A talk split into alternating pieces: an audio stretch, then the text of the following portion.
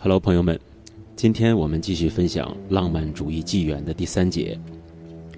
在浪漫主义鼎盛期，处于支配地位的当属于意大利人威尔第，另一位是瓦格纳。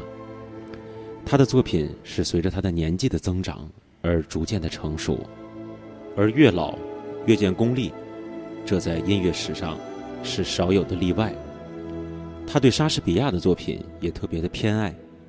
所创作的作品为世界的歌剧院所提供了常备剧目的核心部分。好，现在我们分享这一节的内容。歌坛巨匠威尔第。威尔第，一八一三年出生在帕尔马市附近的红考勒村，父亲经营着一家小旅店。年轻的他并没有显示出他过人的音乐天赋。甚至在十八岁申请入米兰音乐学院的考试中，他的钢琴和对位法都没有达到及格线。一八三九年，他的第一部歌剧《奥贝托》在米兰的斯卡拉歌剧院演出。这次演出的初步成功，使威尔第得到了创作另外三部歌剧的委托。虽然三部歌剧中的第一部一败涂地，然而《纳布科》。树立了作曲家在本国的声望。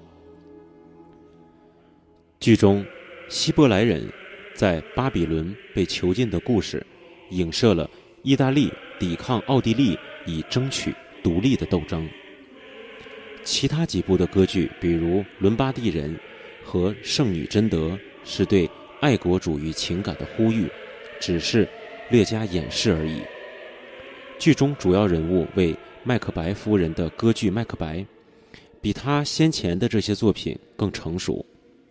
他1851年创作的《弄臣》，是威尔第头一部真正意义上的代表作，内含著名的咏叹调《机灵的女人》。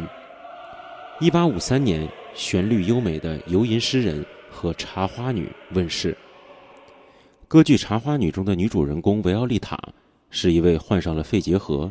而奄奄一息的妓女，在恋人的父亲的请求下，牺牲了自己的真爱。因为他设计了一个被认为不适合用歌剧形式来表现的主题，所以一开始并不成功。但这部歌剧的结尾令人感动。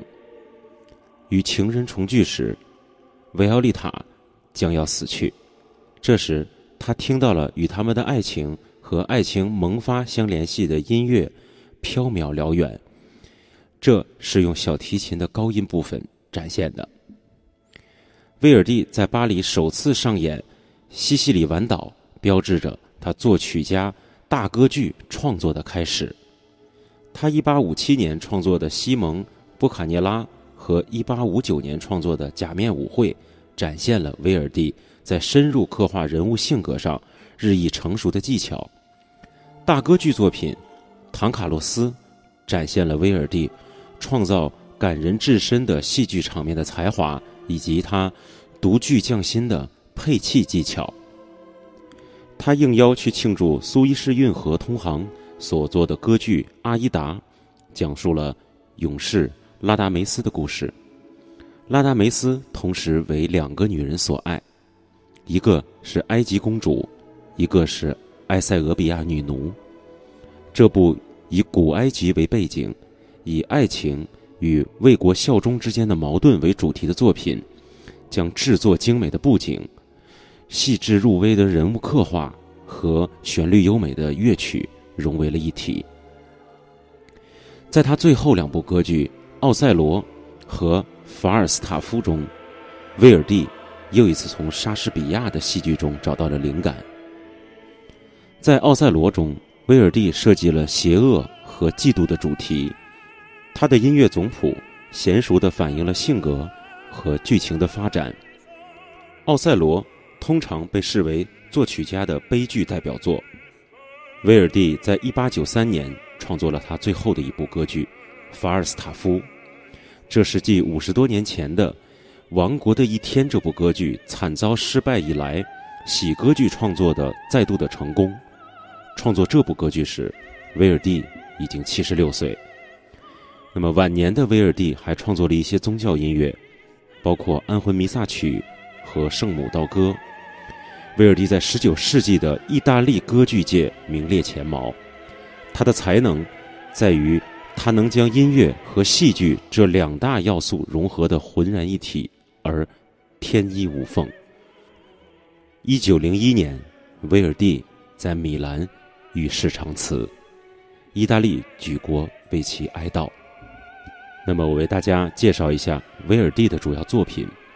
在歌剧方面，1839年他创作了《波尼法尼奥伯爵奥贝托》，1840年创作了《王国的一天》，1842年创作了《纳布科》，1842年创作了伦巴第人在第一次十字军东征中，1844年创作了《埃尔纳尼》，1847年创作了《麦克白》，1849年创作了。路易莎·米勒，一八五一年创作了《弄臣》，一八五三年创作了《游吟诗人》，一八五三年创作了《茶花女》，一八五五年创作了《西西里晚岛》，一八五七年创作了《西蒙·波卡涅拉》，一八五九年创作了《假面舞会》，一八六二年创作了《命运的力量》，一八五七年创作了《康塔洛斯》，一八七一年创作了。阿依达，一八八七年创作了《奥赛罗》，一八九三年创作了《法尔斯塔夫》。在合唱音乐方面，一八七四年创作了《安魂弥撒》，一八八九年创作了《圣母颂》，一八九六年创作了《圣母道歌》。好了，朋友们，这一节歌剧巨匠威尔第与您分享结束。